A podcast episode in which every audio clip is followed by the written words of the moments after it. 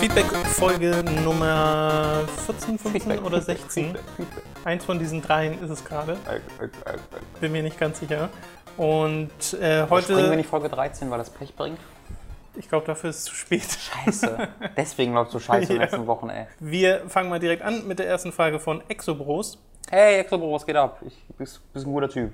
Begrüßt du jetzt jeden persönlich? Mal gucken. Hat was. Vielleicht. Gäbe es die Möglichkeit, irgendwie ein Format mit Büchern zu machen, beziehungsweise was in die Richtung mal in den Podcast reinzubringen oder lest ihr dafür nicht genug? Ich fände das cool, weil Bücher für mich das einzige Hobby sind, was mir noch wichtiger ist als Videospiele.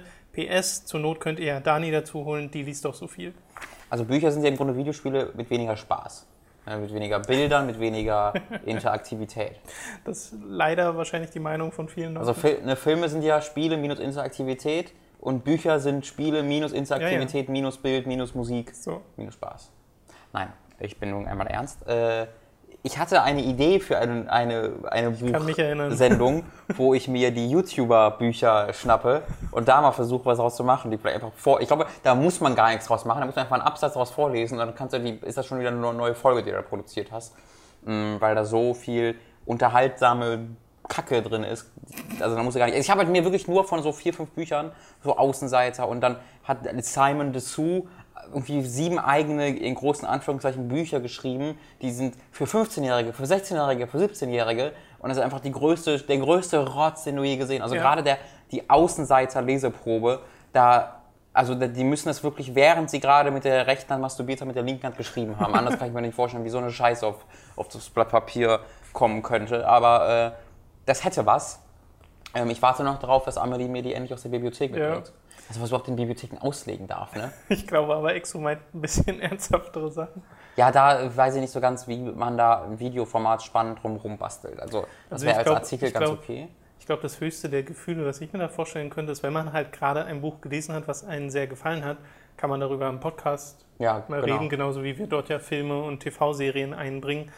Aber für viel mehr ist einfach auch nicht die Zeit da, selbst wenn wir es machen wollen würden. Ja.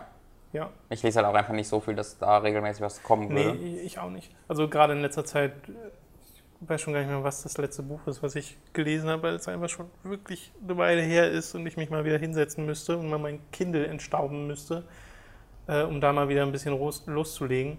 Äh, ja, Dani wäre da tatsächlich die Beste für, weil die liest, glaube ich, zwei Bücher am Tag, so im Schnitt. Ja, wir haben ja, also ich habe ja schon ein, zwei Mal erwähnt, dass ich Terry Pratchett angefangen habe zu Ja. lesen und das, also insofern erwähnen wir es ja schon, aber ja, jetzt wirklich ausführlich drüber reden, da haben wir glaube ich auch nicht so ganz einfach die, die Kompetenzen für. Das kann gut sein. Kapi 1000. Bö, Kappi, du bist echt mein Liebling.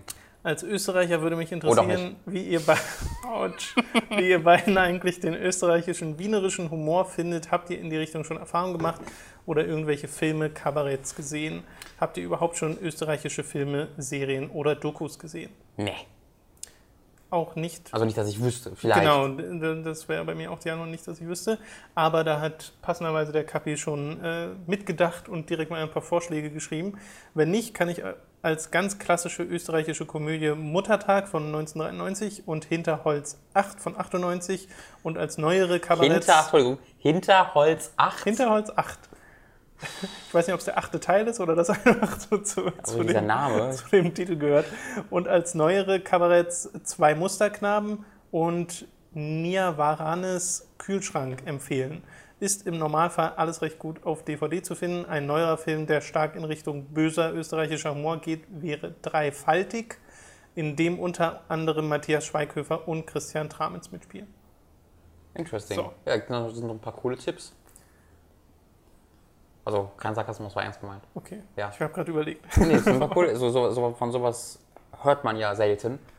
Ähm, ist Ja, also es sind auch alles Namen, von denen ich zum ersten Mal höre, ehrlich gesagt. Holz. Wie, wie ist der andere? Wie ist der nochmal? Es war jetzt, Holzbuch also 8. ich lese einfach mal die Titel nochmal vor. Muttertag, Hinterholz 8, Hinterholz. zwei Musterknaben, Niavaranes Kühlschrank Und der neuere war dreifaltig. So. Leo Player hat die nächsten Fragen. Boah, du bist echt mein Liebling. Tom und Robin, was haltet ihr eigentlich von Fight Club und generell von David Fincher?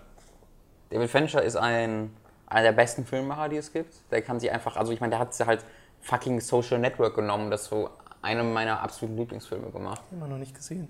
Alter. Und Gone Girl habe ich auch noch nicht gesehen. Also da würde ich Social Network auf jeden Fall vorher noch gucken, weil was der aus, was der aus diesem Thema macht und wie gut der, die Dialoge sind und die Musik und das oh, Editing ist einfach alles unglaublich perfekt. Ähm, und das zieht sich halt durch seine gesamte Filmkarriere, dass alles, was er anpackt, so großartig wird. Sein ähm, Remake von Vergeltung. Oh, wie hieß, hieß Nee? Verblendung. Verblendung. Das Mädchen mit dem Drachen. Ja, genau, The Girl with the Dragon Tattoo. Ähm, fand ich auch großartig, wirklich richtig, richtig geil. Da kenne ich nur das Original. Das kenne ich halt nicht, deswegen ähm, Das weiß ich nicht, ob macht wohl auch nicht so den ist. Unterschied von allem, was man so Ja, das stimmt, habe ich auch schon öfter gehört.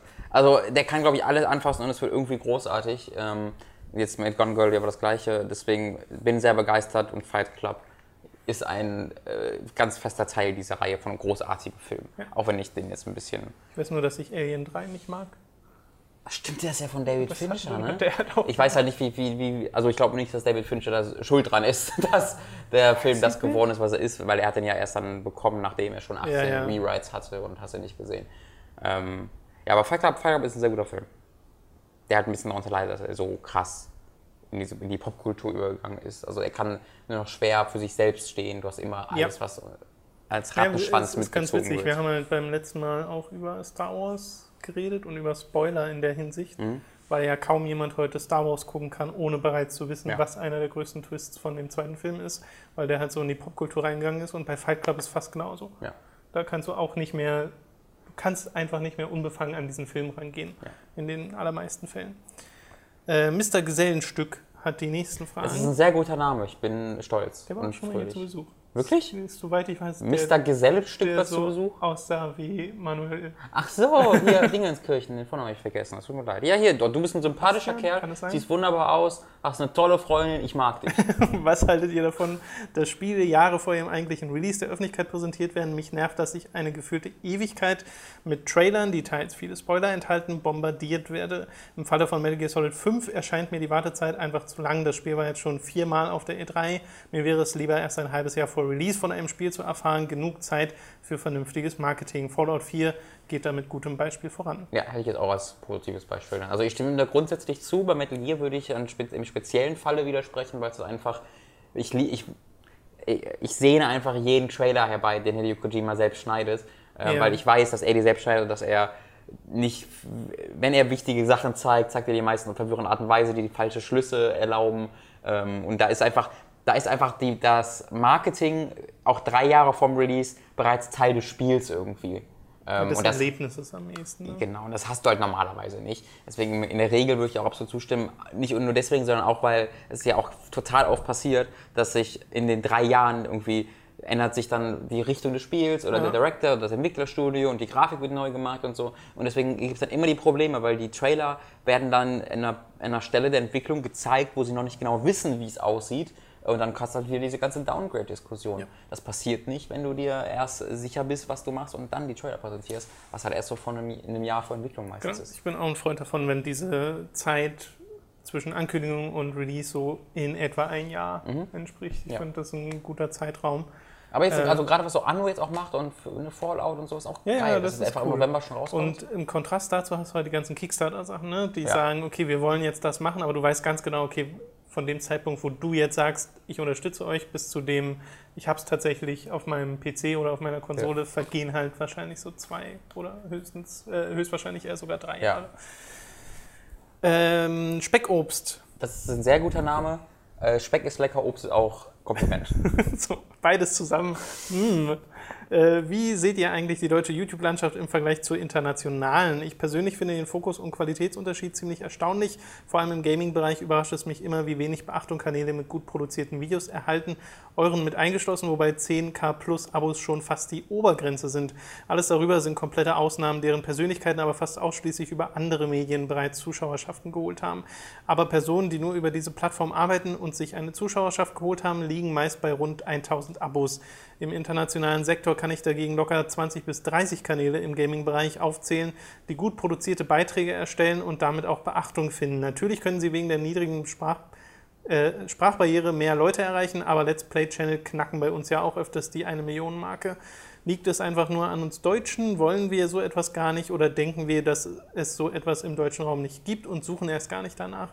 Hat YouTube Deutschland einen anderen Algorithmus, der allein Kanäle fördert, die bei Agenturen unter Vertrag stehen? Ich finde es wirklich schade und als jemand, der ebenfalls viel Zeit in seine Beiträge steckt, kann es stark demotivierend und abschreckend für zukünftige Content Creators sein, die ansonsten vielleicht Großartiges gemacht hätten. Was meint ihr dazu? Ich glaube, ich habe sogar schon mal ein Video von Speckobst gesehen. Ich war mal auf deinem Kanal irgendwann. Äh, ich war auch mal auf seinem Kanal. Du kommentierst ja regelmäßig. Ganz gute mir. äh, Wo ich Kritik. nachgedacht, boah, ist das eine Scheiße, nie wieder eigentlich. Nein, war alles gut, keine Sorge, war alles gut. Ähm, Nur zu wenig Speck und zu wenig Obst. ja, das war ein bisschen enttäuschend, da war False False Advertising. Advertising, so. Aber ich würde dir absolut zustimmen. Also ich glaube, der große Problem vom deutschen Bereich, also erstmal bin ich halt kein Fan davon zu sagen, der YouTuber-Bereich, weil du sagst auch nicht, ich bin ein Fernseher, weißt du, so, oder? Das klingt jetzt doof. Fernseher. Fernseher her vielleicht, würde mir Sinn ergeben.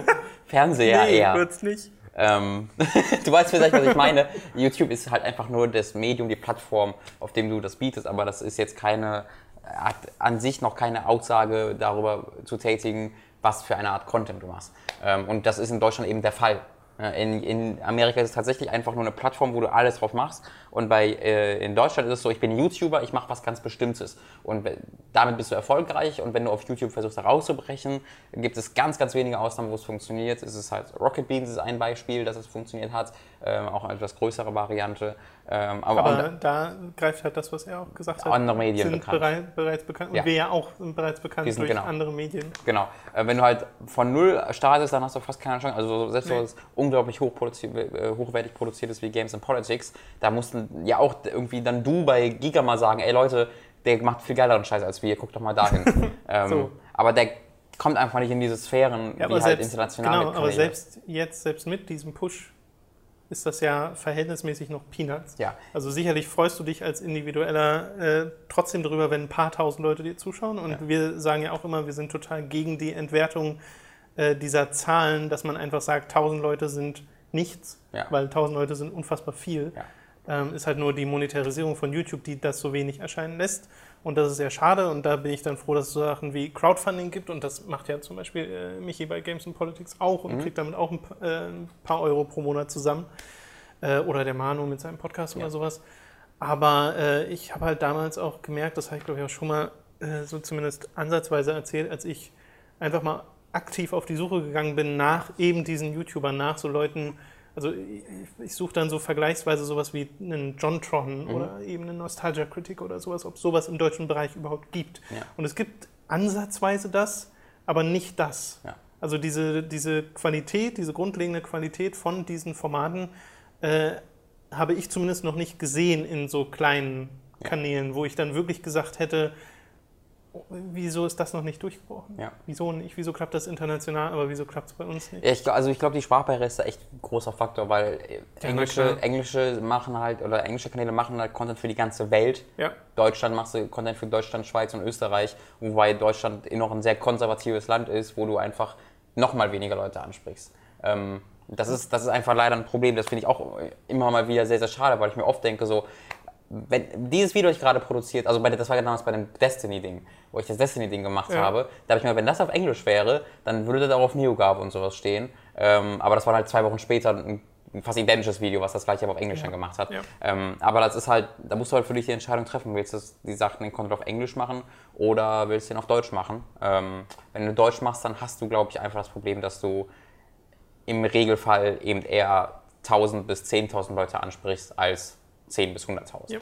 Naja, es ist auch so ein bisschen, ich weiß gar nicht, inwieweit da wirklich eine Erziehung stattfindet von den Leuten, von der Generation oder den Generationen, die gerade heranwachsen und die eben mit YouTube Mhm. heranwachsen, weil es sind ja ganz krasse Formeln an YouTube-Kanälen, die du präsentiert bekommst. Ja. Also dieses Typ steht von leicht von oben herab Kameraperspektive vor Ikea-Regal, das durch Unschärfe hochwertig aussieht und labert in die Kamera. Das ist ja so eine krasse Formel, das Ja. macht ja wirklich fast jeder. Ja. Oder äh, wenn es im Gaming-Bereich gibt, ohne Witz, 95% der Kanäle, die ich mir angeguckt habe, weil ich habe mir damals auch die Kanäle angeguckt, die schon erfolgreich waren, Mhm. um zu gucken, gibt es denn da mal Ausreißer, die was ganz anderes machen. Aber nein, die meisten machen Minecraft. Also diese, diese Minecraft-Dichte in diesem Bereich ist wirklich der Wahnsinn. Und selbst unter den kleinen YouTubern, weil halt ganz viele Leute davon inspiriert werden und dann halt selbst was machen und Mhm. die machen dann Minecraft und dann hast du halt diese krass homogenisierte Masse an Gaming-Kanälen in Deutschland, die dieses eine Spiel bedienen, halt auf verschiedenste Arten und Weisen, aber so richtig spannend Doch finde irgendwie ich auf gleiche nicht. Art und Weise, man ist ehrlich doch- ist. Also vor allem, wenn man sich dann auch die Thumbnail-Kultur zum Beispiel angeht, ist ja auch total, auf die meisten Sachen will ich nicht raufklicken. Ja. Und ich habe mich neulich mal ähm, einfach durch dieses von YouTube selbst erstellte Playlist geklickt aus diesem beachtenswert Kram, den Okay. es dir vorschlägt, einfach Sachen, die gerade populär sind. Und das meiste Zeug konnte ich nicht länger gucken als eine Minute. Ja. Weil da merke ich natürlich auch, dass ich einfach nicht mehr die Zielgruppe bin. Genau, also, dass dann ein 15-Jähriger oder so findet das vielleicht total super und äh, ist dann auch okay so. Aber für mich persönlich gibt es einfach im deutschen YouTube-Bereich nicht wirklich viel, was ich gucken möchte. Ja. Und das ist schade. Beziehungsweise es gibt wahrscheinlich das, was ich gucken möchte, aber irgendwo vergraben unter 100 Abo-Kanälen. Ja, und das hat dann aber wahrscheinlich auch einfach nicht die Produktionswerte, die du dir erhofft. Aber wie du soll es gewohnt die auch bekommen? Ja, ja, Weil von ja, ja, 0 genau. auf 100 macht das halt das, keiner. das meine ich ja, das Ja, meine ich ja. Bei, bei den- amerikanischen YouTube-Kanälen, die du halt schon angesprochen hast, hattest du diese Entwicklung halt 2008. Genau. Da hatten sie diese Qualität Genau. und mittlerweile sind sie ja total hochwertig. Und in Deutschland müsstest du jetzt wieder dir selbst bewusst sagen, nee, ich gucke mir jetzt wieder Sachen an, die ich, deren Qualität ich eigentlich seit 2007 schon abgeschworen habe. Einfach weil die einfach gar keine andere Chance haben, das schon vorher irgendwie entwickelt zu haben. Und das ist halt einfach ein Problem, wenn du immer diesen Vergleich hast, weil das ist ja nicht getrennt. Das ist ja nicht so wie beim Fernsehen, dass du sagst, äh, du, ich gucke jetzt deutsches Fernsehen, weil ich nur deutsches Fernsehen habe, sondern du hast ja die, ah, diese Alternativen, die das 14 Jahre machen, einfach immer zur, zur Hand. Ähm, deswegen, also ich bin, ich benutze ja wahnsinnig viel YouTube auch, aber halt, ich bin wirklich ausschließlich an amerikanischen und britischen Kanälen unterwegs. Ich mache Ja. wirklich nichts, nichts in Deutschland. Ich habe keinerlei deutschen Kanäle, die ich in irgendeiner Weise verfolge. Games, da gucke ich ganz selten mal rein, aber wirklich auch das nur ganz selten. Ansonsten ist es alles komplett US. Ich gucke in letzter Zeit äh, wirklich wieder gehäufter GameStar, Mhm. witzigerweise. Und ähm, halt Games and Politics. Aber sonst müsste ich schon aktiv nachdenken, Ja. ob es noch irgendwas anderes gibt, was ich mir da angucke. Äh, ja, Rocket Beans halt noch. Ja, Wobei daher auch viel gar nicht auf YouTube stattfindet. Aber naja. Nun, machen wir mal weiter. ich glaube, da müsste die Ist ein letzte bisschen- Folge von Beef jetzt erschienen sein, die muss ich mir noch angucken. Ja, ist ein bisschen frustrierend, das Thema. Das kann ich total verstehen, gerade als jemand, weil ich glaube, Speckups hat auch irgendwie 100 Abonnenten oder sowas, Ah. äh, was in der Richtung. Äh, Und ich finde es immer faszinierend, wenn du Leute siehst, die tatsächlich Content machen, der hinter dem ein bisschen mehr steckt, als Mhm. einfach nur Let's Play XY mit, was weiß ich, dem Mikrofon von vor zehn Jahren oder sowas, weil das gibt es ja auch ganz oft. Wir sollten über nicht über Mikrofonqualität lästern. Ja, naja, ja. Gefährlicher ist Pfad, aber den schon ein Unterschied, dass das, was äh, gerade jetzt äh, bei uns stattfindet. Ähm, und die trotzdem weitermachen, trotzdem sie nur irgendwie drei Klicks haben Ja. pro Video. Ja. Das finde ich faszinierend. Ja. Was da für Durchhaltevermögen trotzdem besteht. Da macht dann halt die Sache einfach Spaß. Und manche haben eben das Glück, dass es dann irgendwann von irgendjemandem aufgegriffen wird und populär wird. Aber ich kann verstehen, wie das frustrierend sein kann. Frendo hat die nächsten Fragen, die Robin-spezifisch sind. In letzter Zeit Fren, du bist ein cooler Kerl, ich mag dich. in letzter Zeit fange ich an, mich für F1 zu interessieren. Mir fällt der Einstieg aber etwas schwer. mal lieber. Deswegen wollte ich fragen, welche Seiten du zu dem Thema verfolgst, die einen Überblick bieten. Ähm, ich selbst verfolge hauptsächlich f1total.com. Äh, Modesport-total.com heißt es auch. Also das ist eine deutsche Seite, die, ähm, die ist qualitativ jetzt nicht mega krass. Also was du an Interviews und sowas hast, sind meistens einfach nur die Übersetzungen, die vorher bei äh, Sky F1 UK äh, basiert sind im TV. Aber es ist einfach, es ist ein sehr guter Aggregator von allen möglichen News von, äh, im F1-Sektor. Du hast da eine sehr übersichtliche Tabelle, du hast einen Kalender. Ähm, ich weiß nicht, wie es aussieht mit grundsätzlichen Regelerklärungen, aber auch da sollte es an Anfang jeder Saison eine Information geben. Ähm, das, also das ist im Grunde tatsächlich die einzige Seite, die ich tatsächlich dazu verfolge. Ansonsten halt kann ich sehr empfehlen, einfach mal im Stream dann bei Sky F1 UK reinzugucken. Und das auch einfach mal schon am Freitag, weil die fangen halt mit ihren Vorberichterstattungen irgendwie drei Stunden bevor es mit dem Rennen losgeht an und machen es halt dann auch Donnerstag und Freitag, wenn halt freies Training ist. Und da gibt es halt sehr, sehr viele Inside-Informationen, wirklich schon, die über diese Oberflächliche hinausgehen. die es dann beim Rennen selbst passiert. Und er fragt, ob du einen Lieblingsteamfahrer und Strecke hast. Also Strecke ist auf jeden Fall Spa in Belgien. Das ist äh, mit großem Abstand weit vorne. Ähm, weil es einfach pure Rennen, also einfach, die fahren da nicht, weil es irgendwie gerade in ist und weil das eine geile Stadt ist und weil das ein Land ist, was noch irgendwie äh, eine, eine, eine, Präsenz braucht in Formel 1, sondern es ist einfach eine ganz klassische Rennstrecke, die aber total einzigartig ist mit seinen ganz vielen äh, Steigungen und Abfällen, mit der ersten Kurve, die so unglaublich krass ist. Also unglaublich geile Rennstrecke. Ähm, Team ist tatsächlich Mercedes, nicht nur jetzt in den letzten zwei Jahren, wo sie durchgehend Erster waren, sondern auch schon in den drei Jahren zuvor. Ähm, was vor allen Dingen damit zusammenhängt, dass ich halt äh, mein ganzes Leben schon ein riesiger Michael Schumacher-Fan bin und war. Ähm, und der hat halt bei Mercedes angefangen und dadurch bin ich dann quasi da mit reingezogen worden. Habe dann auch Rosberg ganz, ganz gern gemocht, ähm, mag ihn immer noch auch ganz gern, obwohl ich mittlerweile ein bisschen frustriert bin darüber, dass er einfach nicht wirklich mithalten kann mit Hamilton. Ähm, ja, ansonsten, wenn es einen, einen konkreten Fahrer gäbe, hinter dem ich bin, wäre das, glaube ich, Hülkenberg. Hülkenberg äh, und äh, wenn er mal wieder fährt, Kobayashi. Weil das sind so zwei Fahrer, die einfach mal eine Chance in einem Top-Team verdient hätten, aber vor allem im Hülkenberg. Okay. Ja. Weiter geht's mit Mini Panther. Mini Panther, das ist äh, gut. Guter Name. ich habe mir irgendwo überlegt, ob ich irgendwas mit Panda und Panther sage, aber mir ist kein guter Witz eingefallen. Ja, schön.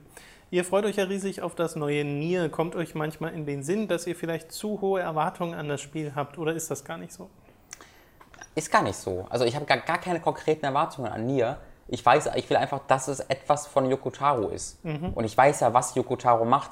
Ähm, deswegen mehr Erwartungen habe ich gar nicht. Es, es kann spielerisch scheiße sein, es wäre mir egal. Es, solange es erzählerisch mich fangen kann, bin ich drin. Und da mache ich mir keine Sorgen, weil das ist Yokotaro. Ähm, und da war Drakengard 3 schon, ist schon, war schon ab, also ein, ein, nicht mehr so gut wie die vorigen Teile, aber immer noch so unglaublich gut. Deswegen, auch wenn Yokotaro nicht auf, dem, auf seine beste Leistung vollbringt, ist es immer noch besser als so ziemlich alles andere. ähm, deswegen, ich mache mir da tatsächlich gar keine Sorgen.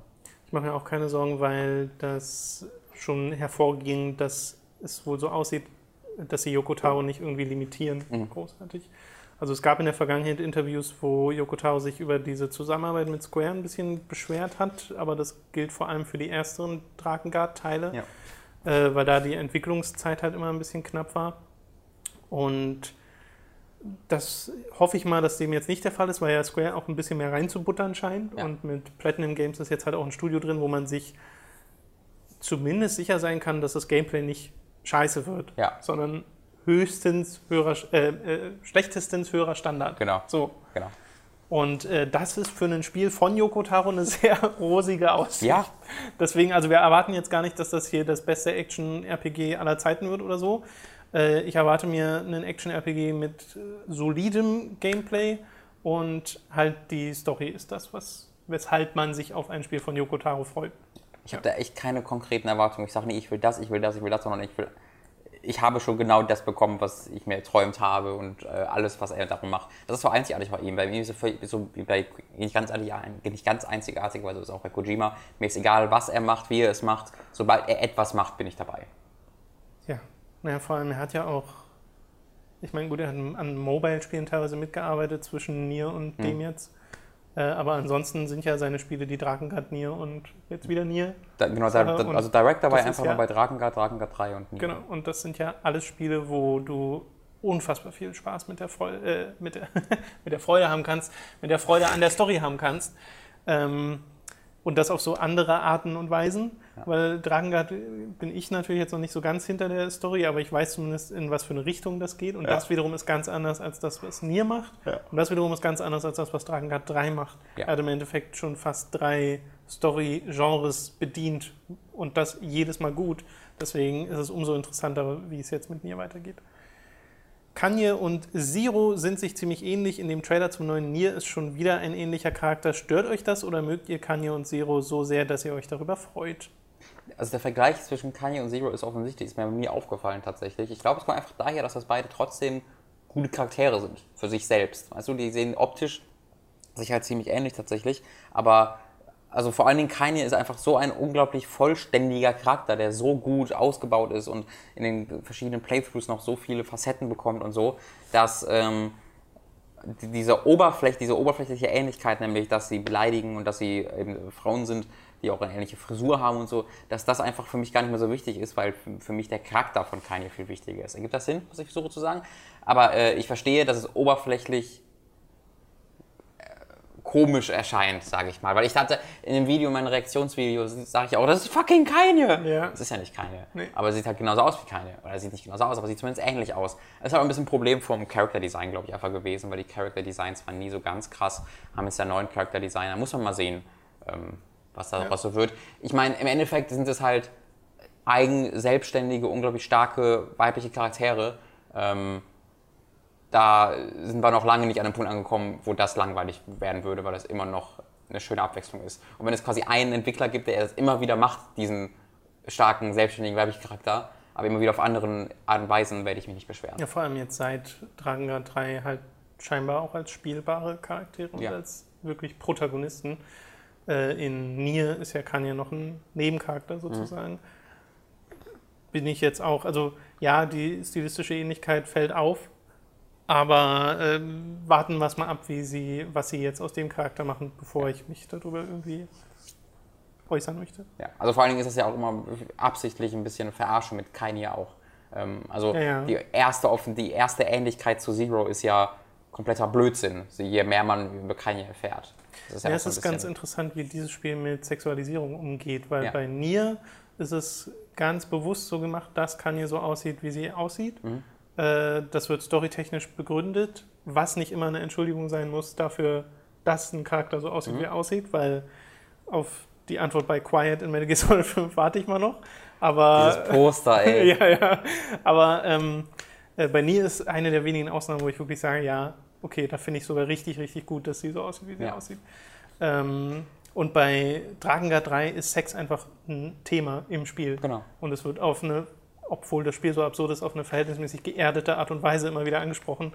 Äh, daher habe ich auch da verhältnismäßig wenig Probleme damit, Ja. weil es dem Charakter auch nicht im Weg steht. Äh, ja. Und die in Teil 3, äh, in Nier jetzt im zweiten sieht ja, ja was ganz normale Die sah, sah so- so normal einen Kleidrüstungsmix Ja. an. Genau. So, nächste Frage vom Mini-Panther. Seid ihr eher Hunde- oder Katzentyp? Ich hatte nie ein Haustier, keine Ahnung. Also ja doch, ich weiß schon, ich wäre eher Hund. Äh, wir hatten einen Hund und mehrmals Katzen. Äh, Wenn es die Auswahl zwischen den beiden wäre, wäre es Katzen. Wenn es nicht eine gefährdete Art wäre, wäre es ein roter Panda, weil das sind die drolligsten, drolligsten Tiere Panda. der Welt.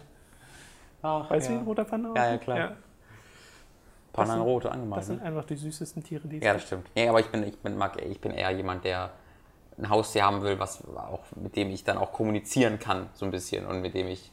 Ne? Also man kann ja mit Hunden ein Ja, bisschen mehr man- kommunizieren als mit Katzen, Na, weil bei Katzen, Katzen sagt man immer, dumme, arrogante Arschlöcher sind. genau, bei Katzen sagt man halt immer, die haben sagen. eher dich, die haben eher dich als. Ja, Mensch, genau. nicht du sie als Katze. genau. Finde ich aber ganz sympathisch. Äh, die letzte Frage von Mini Panther. Ich weiß, dass ihr eine lange Warteliste an Spielen habt. Besteht trotzdem die Chance, dass Robin Zelda Twilight Princess als Let's Play auf Time to 3 nachholt? Nee. Um Gottes Willen, nein. Dieses Spiel dauert viel zu lange. Außerdem hast du es schon mal gespielt. Ja, ja, ich habe es schon mal bis zur Hälfte durchgespielt und dann halt Ja. Interesse verloren. Nee, sorry, das, äh, da gibt es Aber das lohnt sich auch nicht. Also in Twilight Princess steckt, finde ich, jetzt auch nicht so eine krasse zweite Hälfte drin, dass man sagen würde, man trottet nochmal Hm. durch diesen elendslangsamen Anfang und äh, es ist halt so ein Zelda. Ähm, ja, nee, da hätte ich auch, glaube ich, keine Freude dran. Mackie hat die nächsten Fragen. Cooler Typ. Da nach der Oder E3 Mädchen. Beides cool. da nach der E3 das Erscheinen von The Last Guardian ziemlich sicher ist, kann man sich ja jetzt dem nächsten Sorgenkit widmen. Wie viel Hoffnung habt ihr noch bei Beyond Good and Evil 2? Ubisoft weigert sich ja, eine Einstellung des Projekts zu bestätigen, ohne aber zu sagen, dass wirklich an dem Spiel gearbeitet wird. Ja, die, sagen es einfach noch nicht, weil die halt sagen, vielleicht machen wir es ja irgendwann mal doch. Ähm, und sie wollen halt den Hype, also der Hype oder die Erwartungshaltung, die es um Beyond Good and Evil äh, gibt, ist halt für Ubisoft nur hilfreich, weil es halt deren Marke am Leben hält, ohne dass sie daran wirklich arbeiten müssen. Deswegen ist ja klar, dass sie es aufrechterhalten. Aber ich glaube nicht, dass da in irgendeiner, irgendeiner Art und Weise noch dran gearbeitet wird oder dass es in voraussehbarer Zukunft da was kommt. Dafür ist Ubisoft einfach nicht die haben nicht diese Sony-Herangehensweise, dass sie sagen, oh, da gibt es ganz schön viel Nachfrage, da, die Leute sagen es, also machen was. sondern die haben ihre Deswegen Spreadsheets. kommt wahrscheinlich auch Sony und kauft ihnen die Marke. Ja, nee, auch nicht. Nee, da, dafür ist das dann, dafür ist das nicht gut genug verkaufbar. Aber Ubisoft wäre doch theoretisch in der Lage, einfach sich zu sagen, okay, wir arbeiten mit Sony zusammen und machen das zu einer exklusiven Aber Franchise. Sony hat da kein Interesse dran. Also, nicht? Nee, was Sony ja macht, ist äh, Entscheidungen zu treffen, wo sie für sie nicht viel Kosten meistens drinstecken, aber ein sehr, sehr großer PR-Nutzen. Oder sie verkaufen es PR-mäßig so, dass es halt aussieht, als ob sie gute Samariter wären. Aber im Fall von Good and Evil müssten sie wirklich gute Samariter sein. Das sind sie halt nicht. Äh, natürlich nicht. Also ist auch kein Vorwurf, aber sie erwecken halt immer den Eindruck mit ihren Sachen, als ob sie das alles nur machen, weil die so gamer sind und yeah, und das ist halt alles ein ziemlicher Blödsinn. Ähm, dann würden sie auch Psychonauts einfach mal jetzt entwickeln. Weißt du, machen sie ja auch nicht. Psychonauts 2. Ähm, Beyond Good and Evil ist einfach kein riesiges Franchise, wo man auf, oder wo man auch nur auf Shenmue-Ebene irgendwie eine ganze Kultur ansprechen würde. Deswegen, da muss Ubisoft selbst, glaube ich, sagen, ja, und das wird Wobei mich das mal interessieren würde, der Vergleich der Beyond Good and Evil potenziellen Fans, die einen zweiten Teil sich holen würden, Ja. im Vergleich zu Shenmue. Ja. Weil Shenmue ist ja deutlich älter und hatte eigentlich eine, auch, also hatte auch nicht mehr Verkäufe Ja, als genau, aber Beyond die hatten halt Evil irgendwie insgesamt. fast 20 Jahre Zeit, dieses. Ja, na klar, der Hype ist halt umso Genau. stärker, deswegen dauert es vielleicht bei Beyond Good and Evil einfach auch noch eine Weile.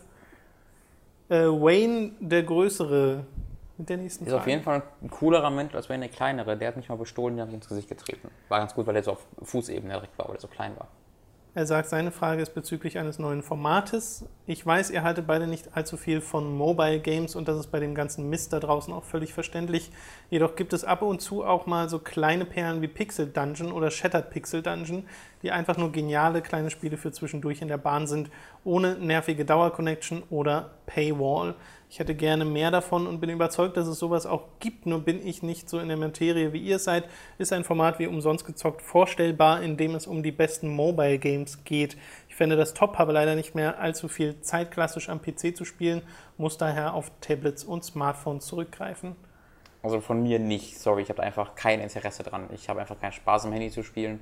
Ähm, auch wenn die Handy. Ich habe meine Erfahrung ist, selbst wenn Handyspiele unglaublich gut sind, habe ich meistens mehr Spaß, ein ähnliches Spiel am PC zu spielen, weil die meistens besser sind. Ja, geht mir. Also es ist sehr, sehr selten der Fall, dass wirklich Spiele ohne Kompromisse da drauf erscheinen. Ähm, Aber da gibt es auch kein Interesse. Also ich war ja jemand, der sich das Xperia Play geholt hat, Ja. weil er gerne Buttons hat an seinem äh, Smartphone. Äh, und das gibt es ja einfach nicht mehr. Es gibt diese ganzen äh, so Peripheriegeräte, Ja. die du dir an dein Phone so ranschnallst. Das finde ich dann auch total dämlich, weil damit das ist ja nicht, nicht wirklich handlich, ja. äh, das mal eben in der Bahn dann zu machen. Ähm, finde ich zumindest. Und da gibt es einfach kein großes Interesse, weil die Spiele, die es gibt für Smartphones, einfach gut genug sind für die meisten Leute. ja. Sie sind halt, also mir reicht das halt nicht, was Ja, da geboten wird. Es Das gibt hat, halt. also ich hatte mal eine Phase, wo ich so ein paar dieser Spiele gespielt habe, so dieses One Million oder wie es hieß, ähm, und ein paar Endless Runner, aber das hat sich so schnell verbraucht. Ja. Und diese Art von Spiel gibt es ja immer und immer und immer und immer und immer und immer wieder. Genau. Und es gibt halt auch so viele kleine Spiele, die auf, dem, auf der Konsole und PC schon nicht. Also wir haben sowieso schon nicht genug Zeit, um alles zum, zu spielen und zu zeigen, was wir wollen. Ähm, wenn man dann noch Mobile dazu nehmen würde, Ja. würde es komplett eskalieren. Das, das ist einfach bei uns das Interesse nicht da. Nee. Sorry. Also ich bin mir sicher, dass es auch wirklich gute Spiele da gibt, dass man halt nach denen graben muss, aber ich habe keine Lust danach zu graben. Genau. So, das muss dann mal Und ich habe halt irgendjemand- keine Lust, an meinem Handy zu spielen. irgendjemand anders machen. so. El, El Marco hat die nächsten Fragen.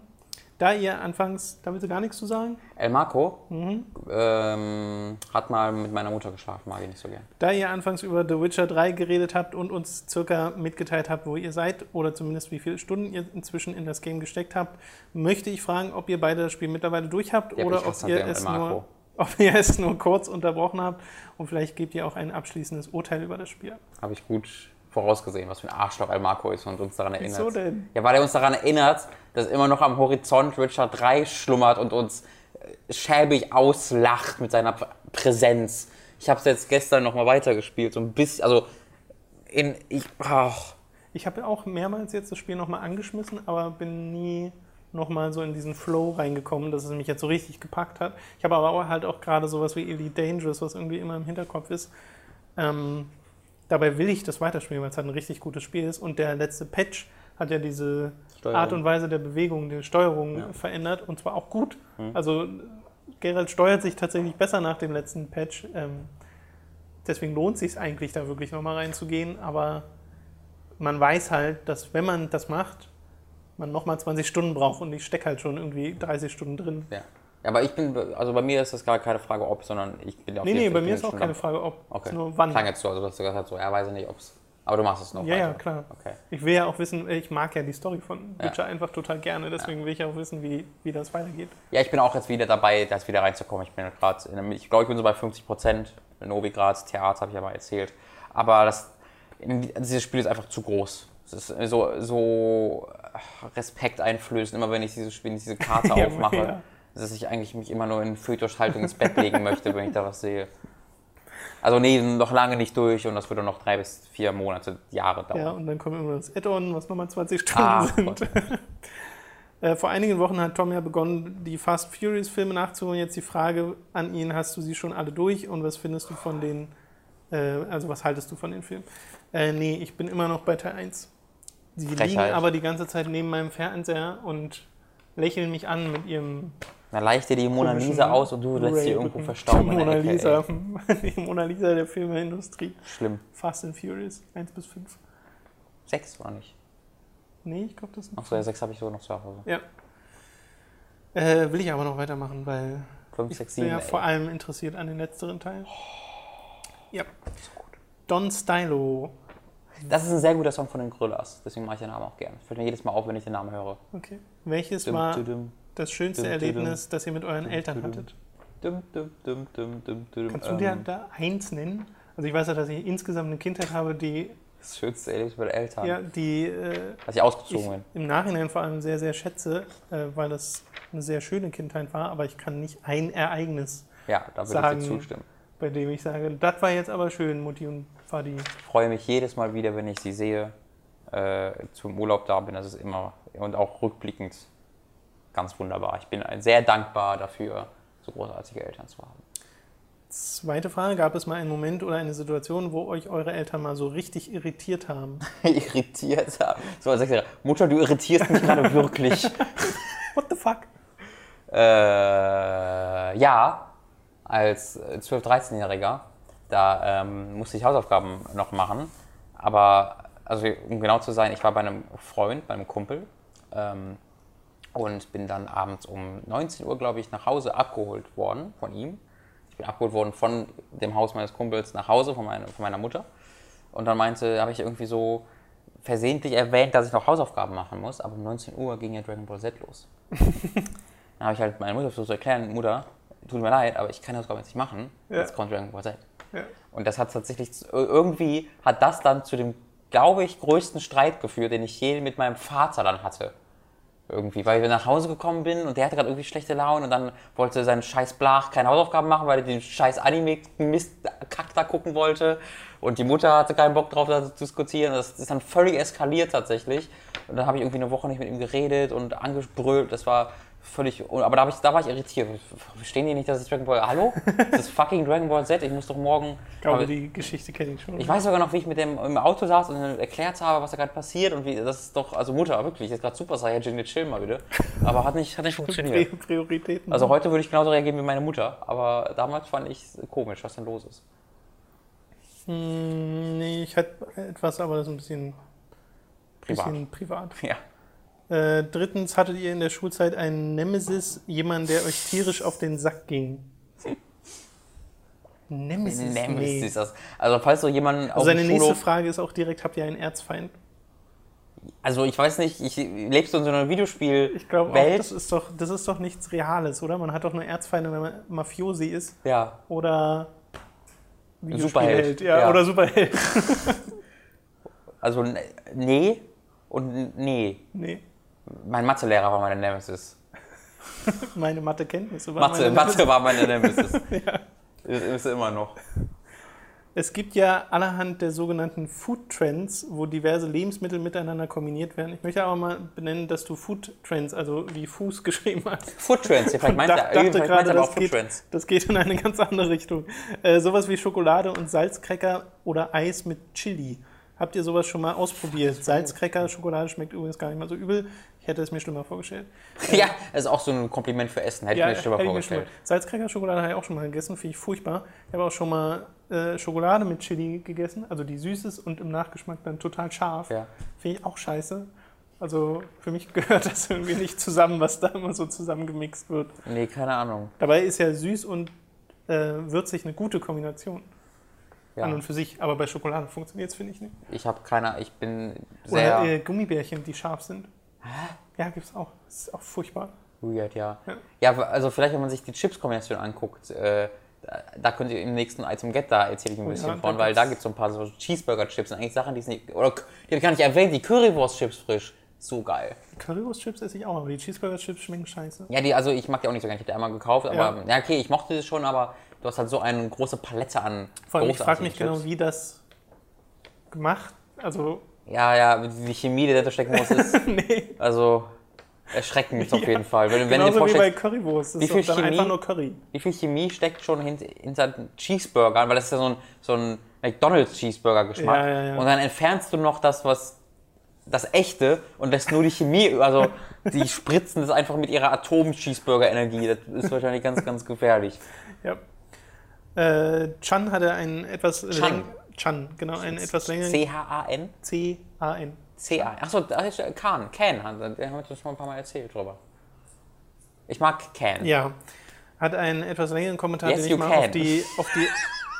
Oh Mann, sorry, Chan. Da stellt sich vor, also ich bin scheiße. Yes, you can! Er hat einen etwas längeren Kommentar geschrieben, den ich mal auf die essentielle Frage gekürzt habe, Oh. nämlich was haltet ihr von dem Interview von Le Floyd mit Merkel, auch in Hinsicht dessen, dass äh, du, Robin, ja Le Floyd persönlich kennst? Äh, wie erwartet eigentlich. Also Ja. Flo ist kein, ist kein krass erfahrener Journalist, der jetzt weiß, wie das ist, wie mit, äh, wir auch nicht. Also ich sage jetzt nicht so, ich, wenn ich es gemacht hätte, hätte ich es besser gemacht, äh, auf gar keinen Fall. Aber äh, wie ich auch, ist er kein erfahrener Journalist und ähm, diese Drucksituation ist dann ja schon was Neues, dass du einfach mal fucking Bundeskanzlerin entgegensitzt und dann hast du natürlich vorher im Kopf all die Fragen, die du stellen kannst und dann äh, mit ihrer Homo-Ehe-Einstellung, dass sie einfach nicht so cool ist und ihr Bauchgefühl sagt, dass das nicht so cool ist, hast du natürlich ganz viele Ideen, wie du darauf eingehst, aber wenn du dann in echt vor ihr sitzt, hat sie dann nun mal auch, da widerspricht sie dann aktiv und du musst dann der Bundeskanzlerin sagen, dass du ihre Meinung scheiße findest. Ähm, und das ist halt echt eine unglaubliche Aufgabe, die auch die meisten Journalisten nicht, nicht durchziehen können. Also das macht eigentlich fast niemand, äh, weil es einfach eine andere Situation ist, davor zu sitzen. Und da hat er es nicht schlechter oder besser gemacht als in ganz anderen Interviews. Es war eine PR-Show für Merkel. Sie haben Le Flo ausgesucht, weil die wussten, der wird keine hardhittigen, äh, kritischen, krassen Fragen stellen, sondern der wird als Avatar dienen, um äh, eben äh, die Fragen des Netzes zu stellen, der nicht allzu viele Widerworte geben wird wahrscheinlich und halt ganz viele Leute ranzieht, um äh, Interesse an Merkel zu bekommen. Ähm, und das hat dann genauso funktioniert, wie sie es geplant haben. Das ist ein bisschen schade, dass da dass es nicht ähm, untergraben wurde von Flo, aber ihm Vorwurf dafür machen würde ich auch nicht. Ich habe einen Artikel von Wired, war es glaube ich, dazu gelesen, dem ich größtenteils zustimme, in dem halt unter anderem gesagt wird, dass LeFloid bzw. Flo halt einfach zu nett war, Ja, genau. um oder zu nett ist, um eben dieses Nachhaken zu machen. Ich kann mir aber auch bei Flo vorstellen, dass das so ein Ding ist, wo man sich im Nachhinein immer wieder dieses Gespräch in Gedanken durchgeht und Ja, auf sagt, wie man darauf geantwortet eigentlich hätte wollen. Äh, Das kennt ja, glaube ich, jeder äh, bei so bestimmten ernsten Gesprächen, Denkt wo man sich im Nachhinein denkt, Mann, was Ja, ich da genau. alles hätte sagen können und sollen. Bei jedem Gespräch mit irgendwelchen Lehrern früher oder Ja, ja, genau. im Job mit dem Boss, mit dem Chef, Genau, genau, äh, genau. das hat das glaube ich jeder. Das muss dann nur verzehnfachen mal. Und ich glaube, das ist halt da so ein Fall. Und in dem Artikel stand halt auch, man soll sich jetzt nicht über die Fragen von Floyd ärgern, sondern über die Antworten von Frau Merkel. Ganz genau, weil das ist es nämlich, dass wir eine Bundeskanzlerin Und diese haben. Homo-Ehe-Antworten waren ja einfach nur ein bisschen scheiße. ja, ganz genau. Das ist dann halt das, sehr, das sehr, sehr unglücklich für Flo, dass er sich ausgerechnet absolut als so, ja, aha, Zuhörwort ausgesucht hat, weil Ja. er hat er die ganze Zeit absolut, mhm, ja, absolut. Und das ist halt eine Zustimmung, das sollte man eher nicht machen. Ähm, das, also ja, ist total leicht, sich darüber lustig zu machen, aber sehe ich wenig Sinn drin. Genau. Also ich glaube auch, dass der Vorwurf eher sein sollte, warum haben wir eine Bundeskanzlerin, die ihre Interviewpartner ausschließlich danach aussucht, wie sie äh, möglichst wenig sagen muss, weil sie nichts zu sagen hat. Ja. Und wenn sie was zu sagen hat, ist es gerne mal homophob. Wäre natürlich schön gewesen, wenn er ein bisschen mehr reingehauen hätte, aber vielleicht ist das jetzt so äh, sich eventuell irgendwann nochmal diese Chance geben zu lassen, Ja. weil es beim ersten Mal so gut geklappt hat im Auge der Regierung und dann reinzuhauen. Das wäre das wär eine ganz gute Idee. lustig. Also es ist halt, aber ne, sie werden halt niemals, also du wirst niemals so ein Interview haben mit dem äh, Thilo Jung von Jung und Naiv. Ja. Ja. Also, und jetzt nicht, weil er der krasse Journalist ist, äh, gibt genug berechtigte Kritik an ihm, aber was er halt macht, ist einfach mal auf den Tisch zu und sagen, warum ist das gerade eigentlich so scheiße? Und dass er in der Konferenz sitzt und sagt, ihr sagt, ihr wollt keine, ähm, keine, ich fällt mir das Wort nicht ein, Ich weiß auch nicht, was du meinst. wenn man äh, homophob ist, keine Diskriminierung. Ach so. Sie wollen keine Diskriminierung, aber sie wollen halt, dass äh, äh, homosexuelle Paare nicht die gleichen Rechte bekommen. Und da sagt er halt, wie passt das zusammen? Und er bekommt halt dann einfach Antwort, ja, wir glauben, das ist okay. So nach dem Motto. Ja. Und wenn du das halt bei einer Bundeskanzlerin schaffst, dass die so sagt, ja, nö, ist halt einfach so, ähm, das ist dann nochmal eine andere Hausnummer. Aber es wird niemals passieren, weil halt wir eine Bundeskanzlerin haben, die leider Gottes keine kritische Nachfrage haben will. So, Muffin hat die nächste Frage. Habt ihr den Film Requiem gesehen? Und wenn ja, was haltet ihr von ihm? Nur Requiem kenne ich, glaube ich, nicht, nee. Wie nur Requiem? Also der Film heißt nur Requiem.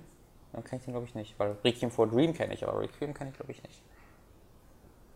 Wie hieß, wie hieß denn der, hieß der Film Requiem? Also wo das, der Song Requiem for Dream ist, hieß der Requiem Ja, for Dream? ja. Ist das so? Nicht? Weiß ich nicht. Ich Ich habe den Film nicht gesehen, deswegen. Ich bin mir ziemlich sicher, dass der Film Requiem for Dream heißt. Wenn ich einfach mal davon ausgehen, dass er den meint. Keine Ahnung. Wenn ja, also Requiem for Dream ist ein unglaublich geiler Film, aber also Okay, Hm. wir machen mal lieber schnell weiter. Entschuldigung, unser Bevor das- Unwissen bevor das verbietet noch- uns, das zu beantworten. Äh, Brandistar fragt, wird es sowas wie eine Roomtour geben? Was? eine Roomtour. Äh, Habt ihr doch im Making of? genau, also zum einen, ihr seht tatsächlich in unseren Videos schon fast das komplette Büro. Ja. Alle Leute, die hier mal reinkommen, sagen, okay, sieht ein bisschen größer aus, als ich es mir vorgestellt habe, weil man halt hinter dem Fernseher noch ein bisschen Platz hat, bevor die Fenster kommen und halt den Greenscreen quasi auf der rechten Seite, äh, das, was man in der Einstellung nicht sieht im Studio. Und äh, wenn wir die Item-Gets machen, seht ihr ohnehin das gesamte Büro drüben, den zweiten Raum. Ja. Und mehr gibt es hier nicht. Also es Ja. gibt noch ein kleines Bad, das müssen wir euch, glaube ich, nicht näher zeigen, als wir es im Making-of gezeigt haben. Und halt die Küchenzeile und das war's. Also so richtig viel Roomtour-Potenzial Roomtour, Audio-Roomtour. hat diese Zweiraum-Büro-Wohnung Ja. nicht. Entschuldigung. Ja, Entschuldigung. Falls ihr uns ein größeres Büro spenden wollt, sind wir einfach an Das wäre ein schönes Straße Paket. 57. Crafty Niklas hat äh, die letzten Fragen, die keine Fragen sind, sondern mal, na doch, er hat eine Frage, aber er hat vor allem auch ein Quiz. Es kommt nämlich mal äh, zur Abwechslung jemand anders mit einem Quiz an. Akainu darf mal eine Runde aussetzen. Und äh, seine erste Frage ist, gab es äh, anlässlich des Todes von Satoru Iwata, gab es Tode von prominenten Personen, die euch persönlich wirklich traurig gemacht haben? Äh, Ryan Davis von Giant Bomb 2013 äh, ist ein Redakteur von einer der Gründer von Giant Bomb. Äh, wer weiß, wer, oder wer uns schon ein paar Wochen, Tage zuhört, der wird wissen, dass ich ganz, ganz großer Fan von Giant Bomb bin, da auch monatlich zahle und sowas. Ähm, das war, also, das war krass. Da war ich wirklich richtig fertig und down für zwei, drei Tage, weil das so ein. Ding war, wo ich, glaube ich, wo ich das Gefühl hatte, ihn zu kennen. Ähm, halt so eine Fanperspektive und du ihn jeden Tag gehört hast und so. Und der war halt einfach, das war jetzt noch richtig übel, weil er hatte vor, eine Woche vorher geheiratet. Ähm, fünf Tage vorher, glaube ich. Und hat dann, ist dann an Schlafapnoe gestorben, also einfach im Schlaf nicht mehr ge Ja. geatmet. Ähm, das, das, das, das war krass. Ähm, da bin ich auch immer, also da gucke ich immer noch gerne mal diese ganzen Tribute, die es, die es da gibt mit ihm. Ähm, aber da war ich wirklich down. Ich glaube, das erste Mal, wo wirklich so ein Prominenter gestorben ist, wo ich, wo mich das so wirklich ein bisschen betroffen hat, war äh, Michael Jackson. Ja, das, Äh, weil ich großer Michael Jackson-Fan bin. Der Musik von der Person kann man ja halten, was man möchte. Ähm, das fand ich krass. ja. Oder zuletzt sowas wie Robin Williams, das fand ich auch krass. Ja. Weil das einfach so eine traurige Geschichte ist. Ja. Also, ja. Als Christopher Lee ist ja neulich auch gestorben. Lass Mhm. uns nicht darüber reden, lass uns weitermachen. Äh, mit dem Quiz, was vor allem für dich ist, weil es geht um koreanische Filme. Mhm. Da Oh Gott. kann ich nicht mal Warum willst, einschätzen. warum willst du mich immer blamieren auf da, diesem da kann ich nicht mal einschätzen, ob die Fragen schwer sind, weil ich habe Okay. keine Ahnung davon. Ich kenne mich halt mit sehr, bei sehr konkreten Beispielen Ja, damit mal, aus. doch mal. Nenne sieben Filme, in denen Park Chan-wook allein Regie geführt hat. Ach, ich mag diese Quizze nicht. Joint Security Area, Old Boy, Mr. Vengeance, Mrs. Lady Vengeance, Thirsts, äh, hier, Stoker. Habe ich Old Boy schon gesagt? Dir fehlt jetzt nur noch einer. Oldboy hast gesagt. Hm, das habe ich denn jetzt noch nicht gesagt. Warte kurz. Mhm. Oh, was habe ich denn jetzt vergessen? Joint Security Area? Zwischen. Ah, ich weiß, welchen ich vergesse, ich weiß noch nicht mehr. Also er hat noch zwei weitere Er hat so einen Kurzfilm gemacht, äh, der Teil von so einer Kurz von so einer Filmsammlung war, aber ich, der fällt, mir fällt der Name jetzt nicht ein. Er hat neun aufgeschrieben. Es gibt noch zwei. Einer fängt mit S an, der andere mit M. Also Stoker habe ich ja schon gesagt. Ja, den meine ich nicht. Ja, sag, sag ruhig. Äh, Saminio Den kenn ich nicht. und Moon is the Sun's Dream. Die sind von 92 und 97. So nur wahrscheinlich die Nee, ersten. dann hatte ich doch alle. Nee, die kann ich gar nicht. Nee. Genau, und ansonsten hat er halt Stoker, Thirst. Achso, und that's okay. Den Ja, genau, den meine ich die ganze Zeit. Hattest du den genannt? Nee, habe ich nicht genannt. Okay. Den meinte ich, dann hätte ich sieben gehabt. okay. Einmal natürlich, das ist okay. Das ist der, den ich vergessen habe. Toller Film. Wie viele, ach Gott, wie viele Zähne zieht Odesu dem Mhm. Aufseher in Oldboy? Äh, drei? Alle? Keine Ahnung. 15. ja. Ach so, er macht, ja, ich weiß, wegen den Jahren. Für, jeden, für jedes Jahr, das er eingesetzt Achso, hat, also hättest du Zahn. tatsächlich drauf kommen Ja, können? stimmt. Okay. Was war in Oldboy der Chat- bzw. Mailname von Li Wu Jin? Äh, Down, Down, nee. Nee. Ich habe den Film so oft gesehen. Das sind halt wirklich übelst krasse Fragen. weil also, wenn es halt eine Szene, wo sie einmal kurz chattet. Ich, ja, ich hasse auch, also wenn, wenn du es sagst, weiß ich auch sofort wieder. E Nee, sag ich. Sag. Evergreen. Evergreen, ja. Ja, ja, ja, ja. Okay. Äh, warte mal. Drei südkoreanische Regisseure haben im Jahr 2013 ihr Debüt mit hauptsächlich westlichen Schauspielern. Stoker, Snowpiercer, welches war der dritte Film? Keine Ahnung. Er redet von Kim Ji-woon, Bong Joon-ho und Park Chan-wook. Und dem Film Last Stand. Stimmt, Last Stand war koreanisch. Ja, aber das war, der Film war so bla, das habe ich direkt wieder vergessen mit Arnold Schwarzenegger. Okay. Warum wird der Serienkiller in I Saw the Devil vom Protagonist gejagt? Ja, weil der seine. Soll ich das wirklich sagen? Will ich eigentlich sagen. Das ist Ist Spoiler. ein- Also ich ja. weiß es, aber ich sag's nicht. Also es ist kein riesiger Spoiler, passiert in der ersten Viertelstunde, aber. Naja, also wir sind ja am Ende des Podcasts, deswegen ab jetzt Spoiler für I Saw the Devil. Wenn ihr I Saw the Devil und das ist ein sehenswerter Film noch sehen wollt, dann jetzt am besten weil er abschalten. Das war kein großer Spoiler, schwangere aber Verlobte gekillt hat. Aber es ist Ja. also passiert direkt am Anfang des Films. Genau. Ja. Äh, okay, die erste war so drei, drei Viertel oder fast richtig, da fehlte ja nicht viel. Schick mal äh, Quizze für Tom. Ja, das wäre auch mal was. Obwohl schick einfach keine Quizze mehr. Ich finde, das ist irgendwie so unlustig. Findest du? Ja, weil Ich das. finde das ganz interessant. Mhm. Also wenn es gute Küsse sind. Ja, naja. Schickt, Naja. uns, schickt uns mal ein richtig gutes Quiz. Ja, dann macht es jeder. Ach. Nee, das macht nicht jeder. Wir haben jetzt schon so oft Quizze und steckt ja Aufwand drin. Also das ich macht finde, nicht jeder. ich find, das passt nicht so ganz in den Feedback-Podcast rein. Na gut, das hast du, glaube ich, schon beim letzten Mal gesagt. Ja. Äh, ich glaube, es liegt daran, dass Robin äh, immer die Fragen beantworten muss. und auch dass das nicht Fall. so gut funktioniert. Ja, ja, aber es hat immer so, so guck mal, was, also das war jetzt einigermaßen okay, aber ja, also ich sehe einfach nicht Schickt den einfach Sinn mal ein. Quiz für mich, was Robin dann vorlesen muss. Ja, ja, ich sehe halt den Sinn da drin. Ja, ist okay. Was halt nur, weil das ist immer nur Beweis mal, wie krasser Fan du von, von Thema X bist. Ja, also bisher sind sie sehr spezifisch, ne? Und dann auch immer sehr detailliert. Aber ich weiß noch nicht, wie man, man allgemeiner werden soll. Also bitte keine allgemeinen Wissensquizzes schon beim Thema bleiben. Äh, ja, oder Ich setze mich für Robin die Gefallen Eliminierung von Quizzes ein. keine mehr. Wenn ihr keine Quizzes mehr haben wollt, dann äh, gebt ein Like unter dieses Video. Oh Jeder Gott. Like unter diesem Video bedeutet, Jeder Like. und jeder Na, Dislike bedeutet, dass wir keinen Video-Podcast mehr machen sollen. Deswegen habt ihr die, diese zwei Möglichkeiten. Ähm, Ja, ist fair, ne? ist, glaube ich, ganz fair. Okay. Äh, wir sehen bzw. hören uns nächste Woche, beziehungsweise in zwei Wochen gibt es dann den nächsten Feedback-Podcast. Fragen wieder unter dem Gibt Kommentar. es in zwei Wochen nächsten Podcast in der, in der Gamescom-Woche? Achso, kann sein, dass es sich da verzögert. Ja. Um eine Woche verzögert oder um ein paar Tage verzögert. Das gucken wir dann mal. Deswegen rechnet da nicht mit Pünktlichkeit. Ansonsten Fragen wieder in den Kommentaren hier oder auf Patreon oder im Forum. Euch noch ein schönes Wochenende. Tschüss. Tschüss.